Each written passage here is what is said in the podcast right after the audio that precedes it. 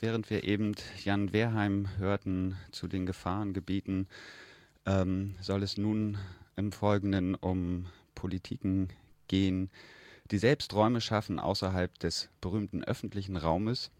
Und als Beispiel sind hier Shopping Malls gewählt, die als privatisierte Orte der Kontrolle, der Ausgrenzung und des Konsums gelten. Hierzu werden wir mit Ellen Barreich sprechen, die momentan als Soziologin im Fachbereich Sozial- und Gesundheitswesen an der Fachhochschule in Ludwigshafen lehrt. Und zu ihren Arbeitsschwerpunkten gehören die Stadt- und Kultursoziologie, Strategien des aktivierenden Sozialstaates sowie Nutzungsforschung. Das bedeutet äh, als Forschung ähm, eine Forschung, die den Blick eher auf den Alltag wendet. Und 2007 hat Ellen das Buch, beziehungsweise erschien ihr Buch Verkaufsschlager, in dem sie anhand von qualitativen Daten urbane Shopping Malls als Orte des Alltags beschreibt und diskutiert. Hallo Ellen, habe ich dich ungefähr so halbwegs stimmig vorgestellt, ja, weil das ja, war das jetzt eher so der akademische sehr Part. Gut äh, gepasst. Äh, vielleicht eine ganz kurze Anmerkung, das wird aber später vielleicht nochmal deutlicher zu diesem äh, eher ungewöhnlichen Begriff der Nutzungsforschung. Ähm, da geht es äh, jetzt nicht äh, um Nutzung im Sinne der, äh, was, äh, also was jetzt irgendwie Einkaufszentrumsbetreiber irgendwie interessiert, wie ausgelastet sind diese Dinger, sondern die Nutzungsforschung ist ganz schlicht äh, eine auch Nicht-Nutzungsforschung mit einem Nicht in Klammern, äh, ist eine Forschungsperspektive, die auf den Alltag und auf die Produktion des Gesellschaftlichen von unten sozusagen guckt, also in so einer Tradition von E.P. Thompson und anderen. Genau, dass es so ein bisschen deutlicher wird. Mhm. Du hast in dem Buch Verkaufsschlager ja zwei sehr verschiedene Malls beschrieben. Zum einen das Mercado in Hamburg ähm, mhm. und zum anderen die Gropius-Passagen in Berlin. Beide Malls liegen im Zentrum der Stadt, während ja eigentlich die klassische Mall als suburbaner Ort auf der grünen Wiese entstanden ist. Was ist jetzt die urbane Shopping Mall speziell für ein Ort? Ähm, die Gropius-Passagen liegen nicht im Zentrum der Stadt, sondern liegen, sie liegen im Zentrum eines Stadtteils, nämlich der Gropiusstadt. Äh, von daher ist das Ganze ein bisschen anders gelagert als das Mercado, das tatsächlich äh, zwar in Ottensen liegt, aber viel äh, citynäher, würde ich jetzt mal sagen.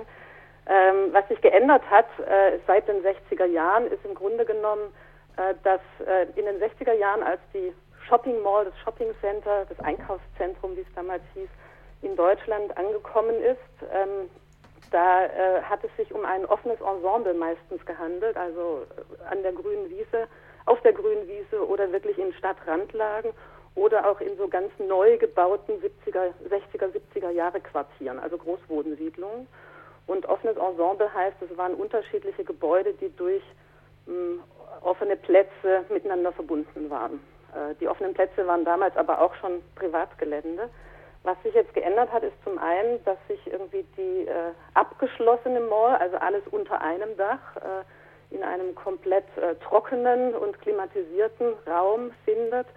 Und äh, zum anderen, dass tatsächlich, also mindestens seit den 90er Jahren ganz massiv diese Center immer mehr in die Innenstädte ziehen, äh, in die Stadtlagen hineinziehen und dass es auch wahnsinnig viel mehr geworden sind. Also es ist wirklich ein boomender Markt, er wird auch in der Immobilienwirtschaft als einer der großen äh, Boommärkte sozusagen nach wie vor angepriesen, jetzt seit, ja, man kann sagen, eigentlich schon seit 20 Jahren. Äh, also ich kann mal gerne ein paar Zahlen sagen, wenn das irgendwie interessant ist. Soll ich das mal sagen? Gerne. Mm, also äh, die, mm, es gibt sozusagen verschiedene, zwei verschiedene große Berichte über die Entwicklung von Shopping Malls, also aus der Immobilienseite. Und äh, da hat ein Bericht, der heißt IHI, der hat zum Beispiel im Jahr 2003 noch 338 Shopping Malls gezählt. Das waren damals aber schon sozusagen 150 mehr als noch 15 Jahre davor. Äh, von, aus diesen 338 sind dann 2009 bereits 414 geworden und jetzt sind es 2010 war es 424. Wenn man sich überlegt, wie viele Städte es überhaupt gibt in Deutschland, wird schon klar, dass das so ein Phänomen ist, das wirklich inzwischen überall zu finden ist und überall auftaucht, während es am Anfang vier waren in Deutschland. So. Ähm, was sich dann auch noch verändert, ist, äh, die, ist, also natürlich entsteht darüber auch eine Marktmacht. Äh, und was sich auch verändert, ist eben die Art und Weise, wie der Markt aufgeteilt ist. Ähm, da kann man schon sagen, dass die ECE e im Grunde genommen schon länger der größte Player ist, aber auch noch mal in den letzten Jahren massiv an Einfluss und Flächen dazu gewonnen hat. Also die ICE e ist eine der Gesellschaften, die Shopping Malls in den letzten Jahren vor allen Dingen international oder in Deutschland hochgezogen hat? Nee, die sind seit 1965 schon dabei. Und ähm, das ist ein Ableger von Otto gewesen damals. Also vielleicht zur Ergänzung, ähm, die ECE e hat ja jetzt auch in dem neuen Stadtbauprojekt Alto, Neue Mitte Altona heißt es, ähm, investiert und scheint äh, offensichtlich den Geschäftsbereich äh, Shopping Malls ein wenig zu verlassen und ist jetzt auch in den Wohnungsmarkt eingestiegen. Ja, genau. Also das hatte ich auch versucht, jetzt im Vorfeld äh, noch mal ein bisschen zu recherchieren. So richtig viel habe ich noch nicht dazu gefunden. Aber das scheint mir doch ein erstaunlicher oder ein bedeutsamer Schritt zu sein, dass sie tatsächlich immer stärker sozusagen in die Stadtentwicklung hineinwirken. Ähm, was jetzt auch schon länger passiert durch diese Stiftung, wie heißt sie denn, Lebendige Stadt, glaube ich, die jetzt auch mehrfach schon kritisiert wurde, weil da eine ganz enge, also man kann schon fast sagen, Verfilzung ist ein bisschen boshaft, aber eine sehr enge Verbindung sozusagen zwischen den Privatentwicklern und den politischen Entscheidern äh, entsteht in dieser Stiftung. Äh, am Beispiel Stuttgart wurde das nochmal skandalisiert. Ähm, da war eben die ICE auch oder ist auch mit im Boot als Projektentwickler dort in dieser Gegend. Das heißt, die steigen immer mehr in die Stadtentwicklung selbst hinein, was ja tatsächlich eigentlich eine politische Aufgabe ist. Ähm, und das hat Auswirkungen natürlich auf das, wie Entscheidungen zustande kommen und welche Entscheidungen zustande kommen. Und wenn jetzt so ein Player auch noch mit in den Wohnungsbau einsteigt, ähm, müsste man jetzt mal genau gucken, was da eigentlich passiert. Ja. Könntest du mal ganz kurz erklären, was die ECE e ist? Wer oder was? Also, äh, die ECE e ist, äh, die heißt ECE, e, ich glaube Projektentwicklung, nee, Projektmanagement inzwischen. Und dieses ECE steht für Einkaufscenter Entwicklungsgesellschaft. Mhm. Und das ist einfach ein großes, also ein großer Konzern, äh, muss man sagen, ähm, der eben 1965 äh, mit, von dem Otto, der den Otto-Versand auch gegründet hat, äh, gegründet wurde. Mhm. Und die sind inzwischen also in Europa allemal Marktführer in Sachen Shopping-Centern. Ähm, und ich glaube, dass sie inzwischen auch über Europa hinaus schon agieren, aber ich habe es jetzt nicht nochmal genauer recherchiert vorab. Mhm. Ich würde ja gleich eine Frage anschließen wollen, was mir jetzt gerade so ein bisschen suspekt erscheint, warum das sozusagen die Innenstadtnähe jetzt so fav favorisiert wird. Also warum sozusagen die Shopping Malls in die Innenstädte ziehen und dieses Konzept mit den einzelnen Läden sozusagen obsoleter erscheint. Ähm, also das hat, äh, ja, das hat natürlich ganz viele unterschiedliche Gründe, die da zusammenkommen, denke ich. Äh, das eine ist, äh, dass dass insgesamt sich die Stadtentwicklung verändert hat, also dass man irgendwie gesagt hat, man will ein Stück weit wegkommen von äh, dem fordistischen Städtebaumodell, äh, in dem sozusagen Funktionstrennung ja die Leitidee war mhm. und wo dann eben das Einkaufen an einem, äh, an einem anderen Ort stattfindet als äh, die Bildung und das Arbeiten und das Wohnen und diese verschiedenen Orte mit dem Auto verbunden sind. Ja, das war das fordistische Modell. Ähm, man ist davon irgendwie zum einen weggekommen und hat gesagt, nein, man will die Funktionen wieder zusammenbringen. Und das andere, der andere natürlich wahrscheinlich massivere Grund ist der, dass äh, die Innenstädte oder die Städte selbst äh, sozusagen zu Unternehmen immer mehr geworden sind und dass es immer wichtiger wurde, auf welche Art und Weise die ihre Flächen äh, verwerten können. Ja, und so ein Shoppingcenter hat eben einen höheren Verwertungsprozentsatz wie wenn da irgendwie in einer Einkaufsstraße so ein paar Lädchen nebeneinander sind und irgendwie noch ein Kaufhaus dabei steht. Also da wird einfach mehr ähm, Gewinn erzielt. Mhm. Von daher haben die Städte selbst, also man muss sich das jetzt nicht so vorstellen, wie wenn da irgendwie die Entwicklergesellschaften unterwegs sind und versuchen, diesen Markt immer größer zu machen, sondern es ist durchaus auch, äh, sind durchaus auch die Stadtpolitiken, die versuchen, diese Einkaufszentren zu sich zu holen, also sie auch umwerben und ihnen günstige Konditionen anbieten. Wenn wir uns jetzt die Malls, ähm, die es in verschiedenen Innenstädten gibt, anschauen, ähm, wie sind die als Ort strukturiert? Was haben die überhaupt für einen rechtlichen Status? Und was macht dieser rechtliche Status dann eventuell auf der Ebene der Kontrolle möglich? Also ich hatte in, der, in dem Eingang ja gesagt, dass Malls als Orte der Kontrolle gelten und gibt es da so einen Zusammenhang zwischen der Struktur dieses Ortes und diesen Kontrollmöglichkeiten? Also die, ähm, die Shopping Malls sind natürlich Orte der Kontrolle, ganz eindeutig. Ähm, und zwar ist es so, dass jede Shopping Mall ein privater Raum ist. Also eine Shopping Mall ist nie öffentlicher Raum, sondern der ganze Raum gehört immer ähm, eben den jeweiligen Investoren äh, bzw. Eigentümern und damit äh, haben die auf das komplette Areal natürlich äh, Zugriff in Form von Hausrecht. Äh, Hausrecht bedeutet, sie können eine Hausordnung erlassen, was auch fast alle Shopping Malls tun. Ich glaube nicht ganz alle, das müsste man sich mal genauer angucken. Aber es gibt dann eben eine Hausordnung, auf der irgendwie festgehalten ist, welche Verhaltensweisen nicht erlaubt sind. Und in dem Moment, wo man gegen diese, Verhal äh, gegen diese Ordnung verstößt, äh, kann man äh, des Hauses verwiesen werden.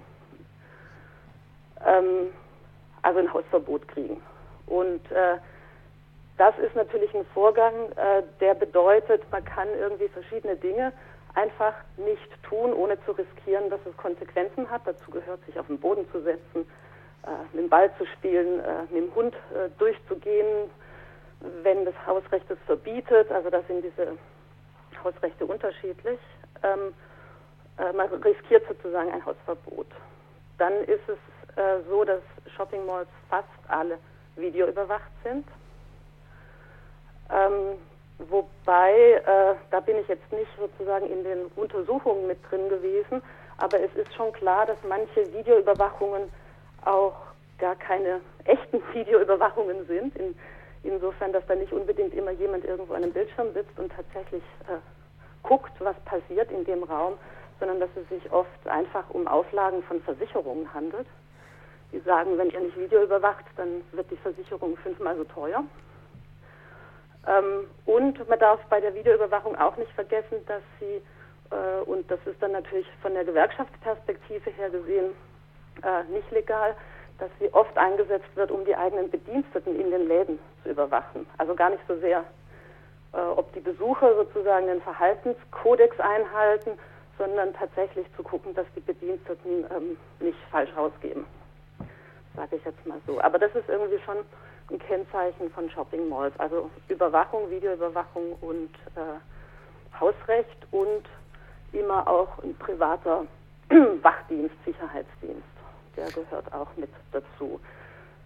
Ähm, was, was mich immer so ein bisschen in der Diskussion ärgert, ist, dass man über diese ganze Kontrolle und die Thematisierung der Kontrolle übersieht, dass es ähm, auf einer anderen Ebene in den Shopping Malls natürlich gerade weniger Kontrollen gibt. Äh, es wird nie jemand aufgefordert, seinen Pass zu zeigen. Also es gibt keine äh, polizeilichen Kontrollen in Shopping Malls.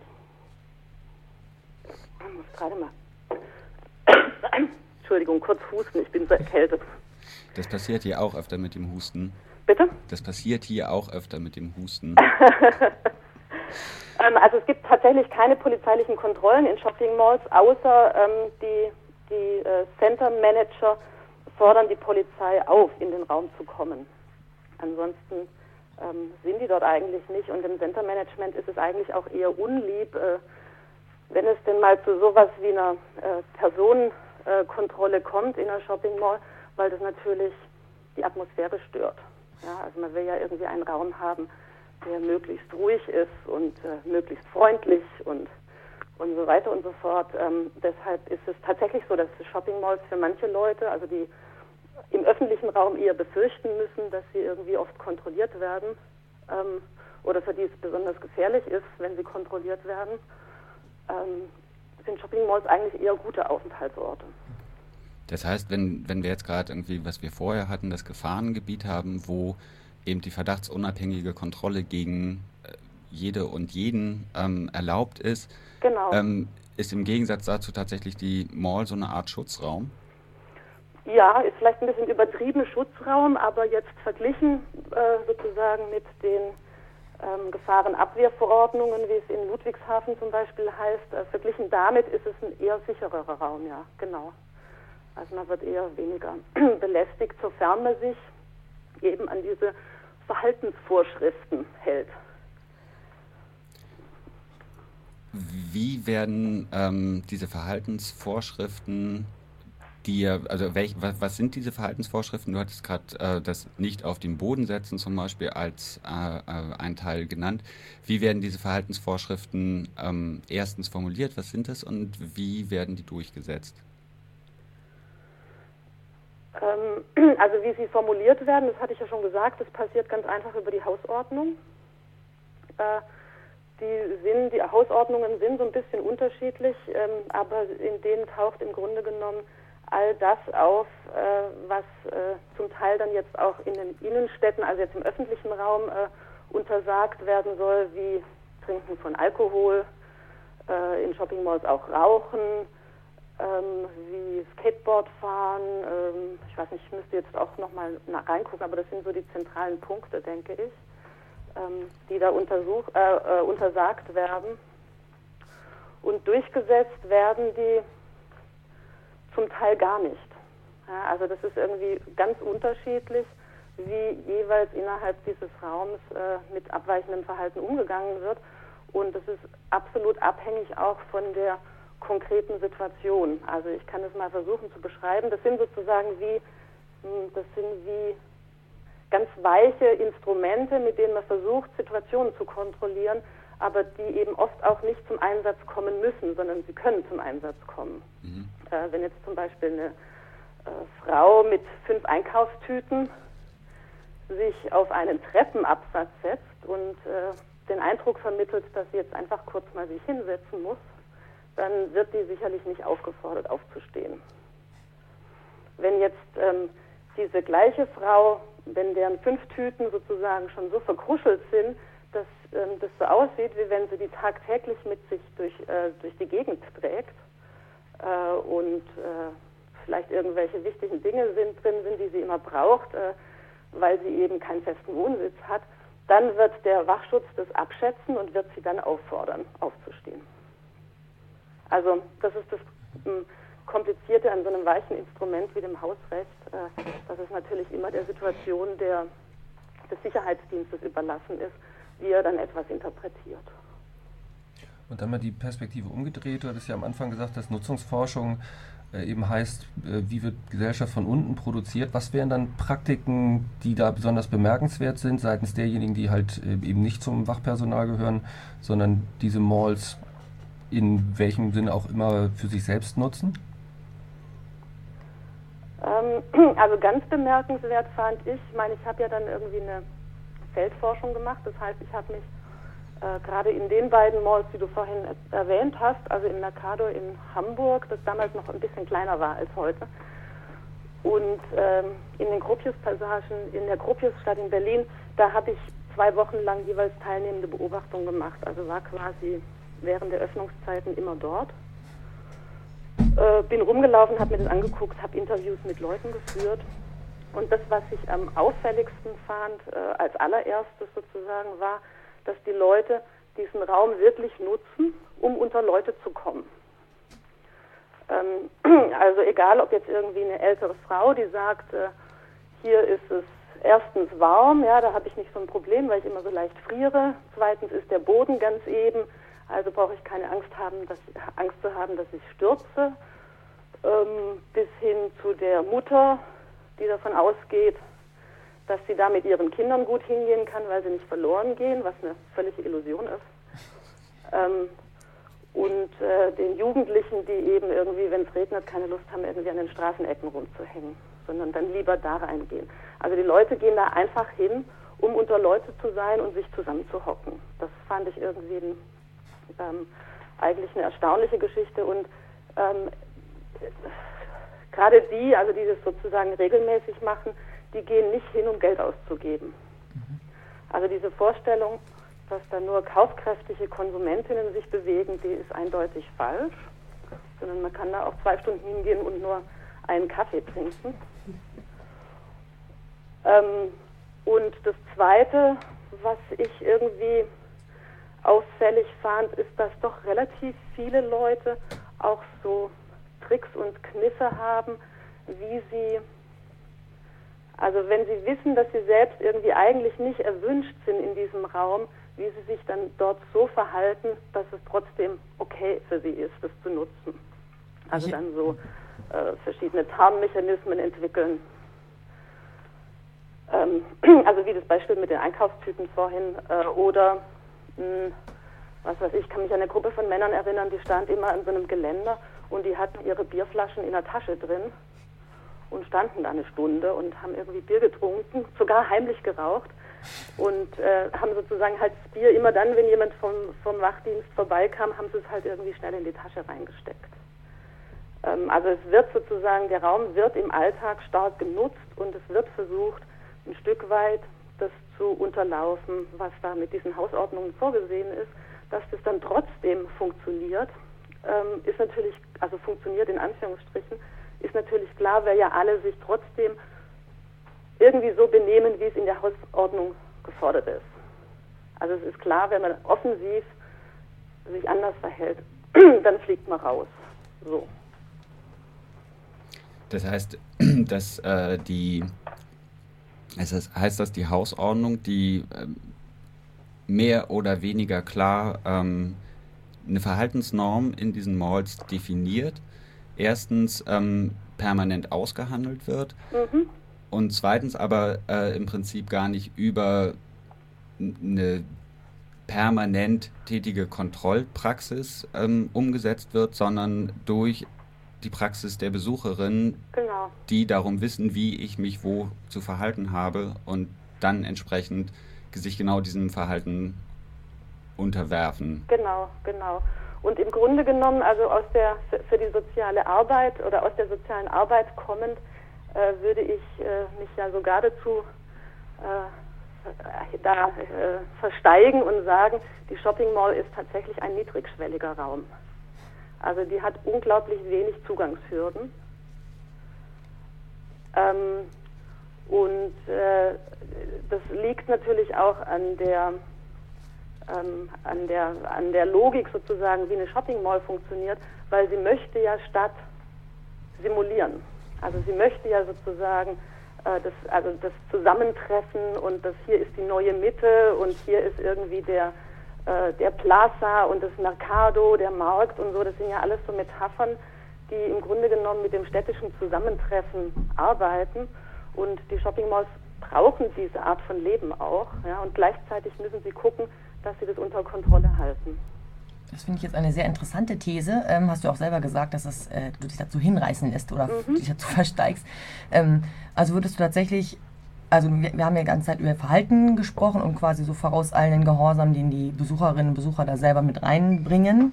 Mhm. Und würdest du wirklich sagen, ähm, über Äußerlichkeiten funktioniert es nicht mehr? Also tatsächlich eine Form, du hast ja vorhin schon auch diese Einkaufstüten erwähnt, wenn die die falsche, äh, die falsche äh, Qualität mitbringen oder vielleicht den falschen Aufdruck oder tatsächlich eine Gruppe von Menschen mit irgendwie ungepflegten äußeren, dass das tatsächlich an sich, die sich aber der, den Verhaltensnormen entsprechend verhalten, dass das kein Problem darstellt, sondern dass versucht wird, so eine Form von Gemeinwesen, wo solange man sich an Verhaltensregeln hält, können da alle ähm, gleichermaßen diesen Raum durchkreuzen. Mhm. Also ich würde das, äh, ich würde das, ich würde mich dazu versteigen, das sozusagen allerdings nur äh, ausschließlich für Shopping Malls ähm, in Deutschland. Ja. Also ich, wenn man jetzt irgendwie äh, zum Beispiel nach Südafrika guckt oder nach Brasilien oder in die USA, dann ist es nochmal anders gelagert, weil da werden die Shopping Malls viel stärker noch entlang der Bevölkerung durchgeplant und segmentiert und so weiter und so fort. Ja? Mhm. Also da hat, hat, man sozusagen in Südafrika äh, schwarze und weiße Shopping Malls mhm. und äh, in den USA Shopping Malls für arme Leute und für reiche Leute, die dann unterschiedlich konzipiert sind. Und da ist, glaube ich, der direkte Zugriff auf sogenannte unerwünschte Personen viel direkter. Mhm. Ähm, aber für das, was ich in Deutschland beobachtet habe, würde ich sagen, die versuchen wirklich sowas wie na, die europäischen Stadtideale äh, sozusagen ähm, aufzusaugen und zu vermarkten und sie einzusetzen. Äh, und ich würde sagen, man sieht da, daran zweierlei. Erstens äh, ist es sozusagen mit den europäischen Stadtidealen, muss man da auch sehr kritisch drauf gucken, was meinen die, was ist damit gemeint, wenn man sich darauf wirklich beziehen. Und das andere ist, dass die Shopping Mall, wenn sie sowas tut, natürlich riskante Momente produziert für sich selbst. Weil wenn man etwas aufsaugt, hat man nicht immer unter Kontrolle, was dann sozusagen passiert.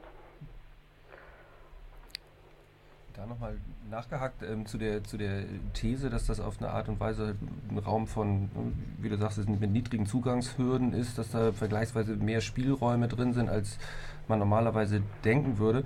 Aber ist es nicht ähm, gleichzeitig so, dass da, wie du auch gesagt hast, eine, ein anderer Grad an Internalisierung auch schon stattfindet, also eher wie so eine Art Labor für das, was im öffentlichen Raum dann auch durchgesetzt wird, also zum Beispiel ja. das Verbot Alkohol zu trinken Richtig. und so weiter und so fort. Also sind das nicht eher auch so, so Experimentierräume für was, was da praktisch schon, schon trainiert wird, was dann im öffentlichen Raum später auch durchgesetzt wird und darin also tendenziell eher doch eine verschärfte Kontrolle im Sinne auch von einer schon längst internalisierten.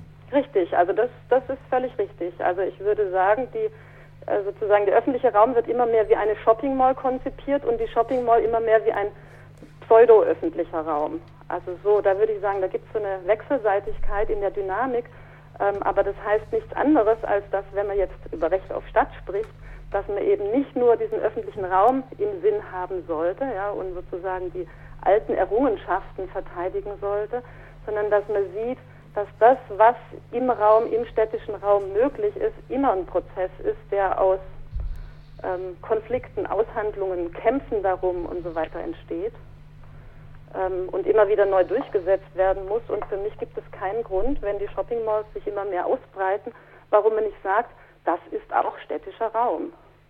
Und wie privat das ist oder wie öffentlich das ist, ist eine Frage der Konfliktführung und der Aushandlung.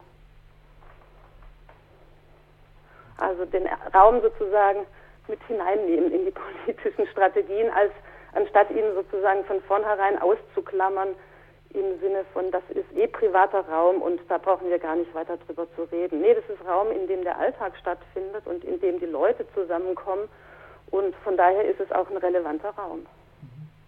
Das heißt also, wenn wir die Shopping Mall als Form von Stadtsimulation oder Stadtinszenierung mhm betrachten in der Analyse, ähm, würde es gleichzeitig bedeuten, welche städtischen Praktiken werden vielleicht auch aus vorauseilendem Gehorsam, ähm, um das kurz aufzunehmen, ähm, aus diesem Raum ausgeschlossen und inwiefern könnte dann dieses Idealbild einer, eines öffentlichen Raums ähm, in der Mall selbst erstritten werden? Mhm, genau.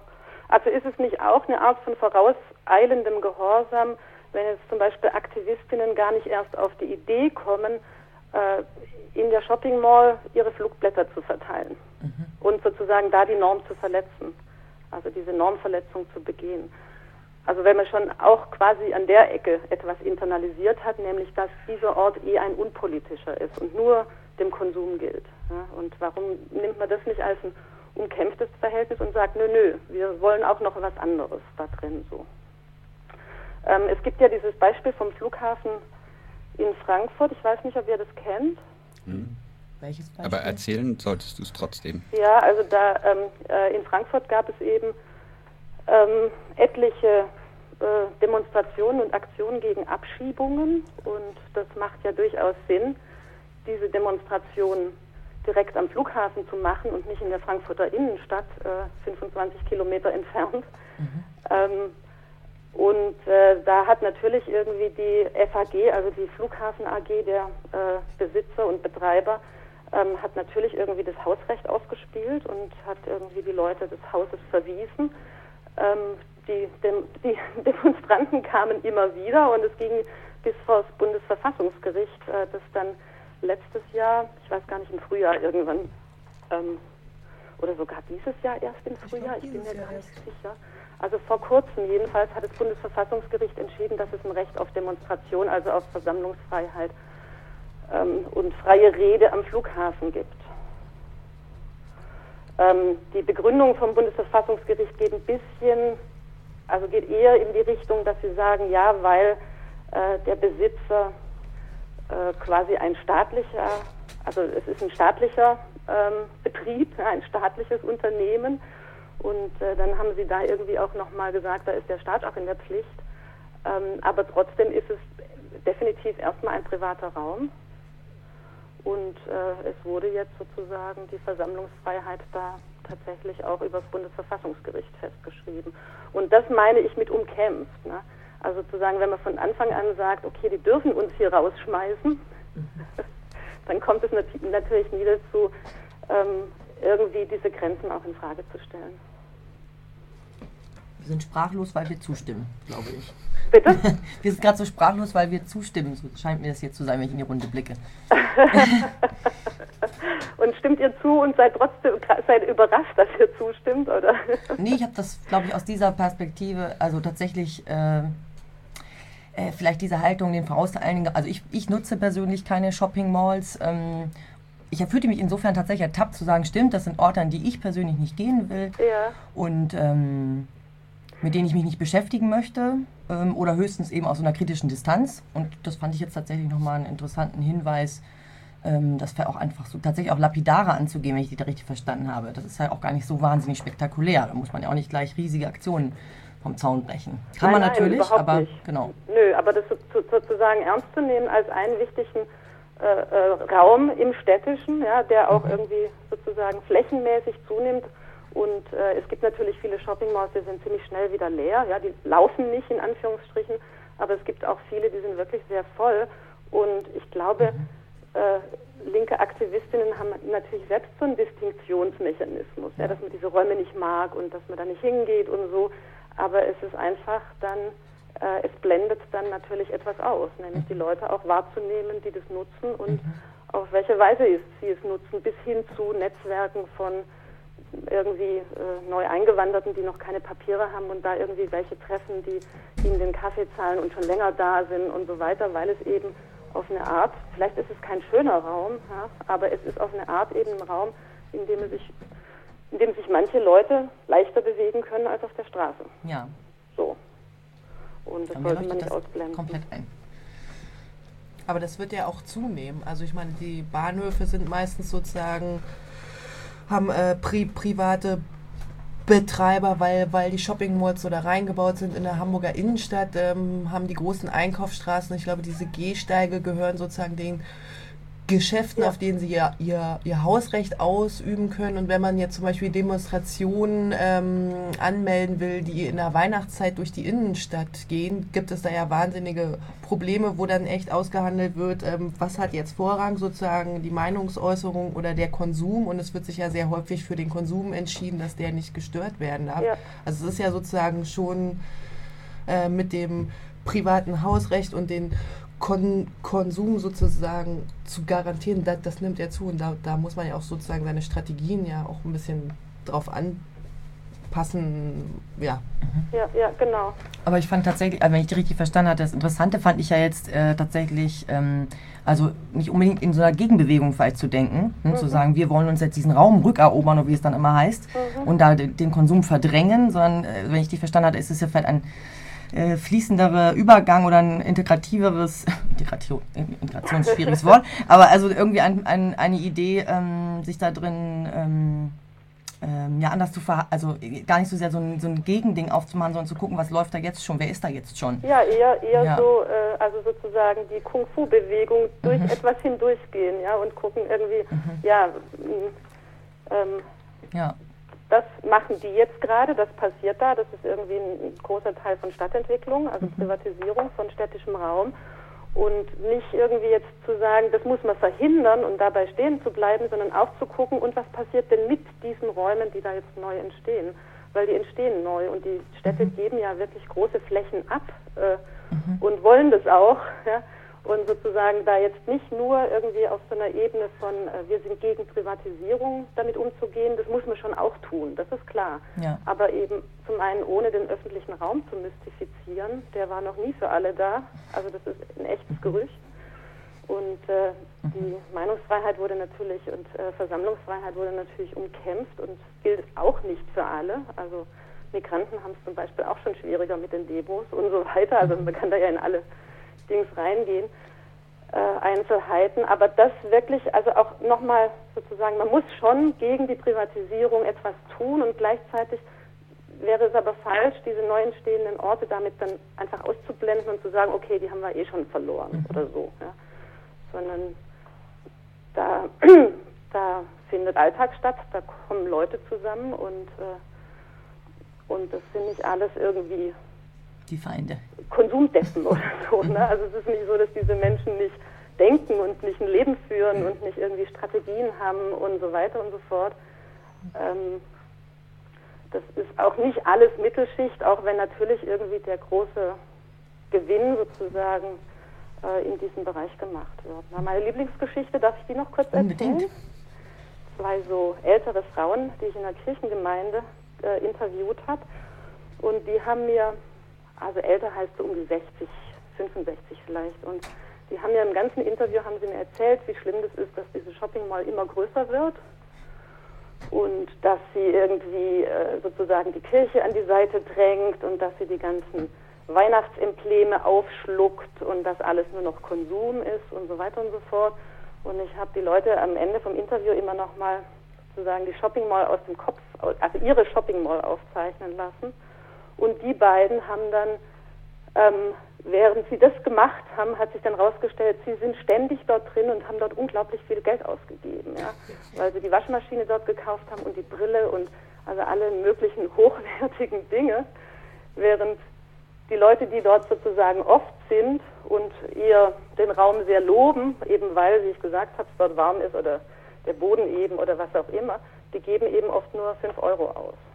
Also sozusagen die moralische Bewertung und die faktische Wirtschaftskraft fällt nicht unbedingt in eins. Ja. Und so finde ich, muss man diese Räume einfach mal wahrnehmen. Das heißt, so wie du die Mall als Alltagsraum beschreibst, ähm, also als Raum, in dem bestimmte, sehr verschiedene Menschen ähm, mit einer Selbstverständlichkeit diesen Raum nutzen, mhm. ist die Mall äh, nicht mehr der reine Konsumraum, als mhm. der beschrieben wird, sondern als Ort des Alltags. Bedeutet das, dass an, in, in der Mall eine andere oder neue Form von Öffentlichkeit entsteht? Ja, man muss es ja nicht gleich übertreiben. also das habe ich nicht entdeckt. Ähm, das habe ich nicht entdeckt. Es gibt irgendwie tatsächlich Versuche, irgendwie vom Center-Management äh, auch Öffentlichkeit zu schlucken, zu inkorporieren, also sozusagen sich einzuverleiben äh, indem die dann sowas machen, gründen wie ein Kundenparlament, ja, oder indem sie irgendwie Wahlkampfveranstaltungen dort zulassen und oder hineinholen und so weiter. Aber das geht dann vom Center-Management aus, also so eine Art von Gegenöffentlichkeit oder Öffentlichkeit von unten oder sowas, das habe ich nicht gefunden. Was nicht heißt, dass es nicht passieren könnte, aber das halte ich nicht irgendwie nicht ganz für so wahrscheinlich. Äh, außer sozusagen, man nimmt es eben in die Strategie mit auf und sagt äh, sozusagen, beim Flugblatt verteilen mache ich nicht vor der Tür halt. Mhm. Dann geh mal rein und guck, was passiert. Ja. Wird man natürlich rausgeworfen, das ist klar, aber man kann ja erstmal irgendwie sozusagen gucken, was passiert. Und die Konsequenz des Rauswerfens ist ja maximal ein Hausverbot. Und ja. weil, weil linke Shopping Malls sowieso nicht nutzen, tut also, das auch gar nicht weh. Man wird nicht gleich verhaftet. Das ist sozusagen nicht strafrechtlich relevant, wenn man Hausverbot kriegt. Das wird erst dann relevant, wenn man gegen dieses Hausverbot verstößt. Also wenn man das Hausverbot hat und dann trotzdem in die Shopping Mall geht, dann ist es Hausfriedensbruch also damit wird es sozusagen strafgesetzlich relevant, aber ich, normalerweise werden Hausverbote auch immer nur für eine Woche oder sowas vergeben, äh, weil sich ja auch kein Mensch merken kann, wer alles Hausverbot hat. Also sozusagen, da muss man schon richtig bekannt sein dort vor Ort, dass das dann auffällt. Dass man sich trotz Hausverbot dort bewegt. So. Sieht einen ja niemand an. Ja, vielen Dank für diese Einblicke und die andere Perspektive auf die Shopping Mall. ähm, das war, glaube ich, für alle ein sehr interessantes Gespräch. Ja, vielen Dank. Ja, ich danke euch auch für die tollen Fragen und für die Gelegenheit. Ja, dann tschüss. tschüss. Ich höre jetzt noch ein bisschen zu. Ich kann ja, Ja, das du- Internet auch von Offenbach aus reinhören. Genau, du kannst jetzt auch gleich noch mal ein bisschen Musik hören. Und Okay, dann schön.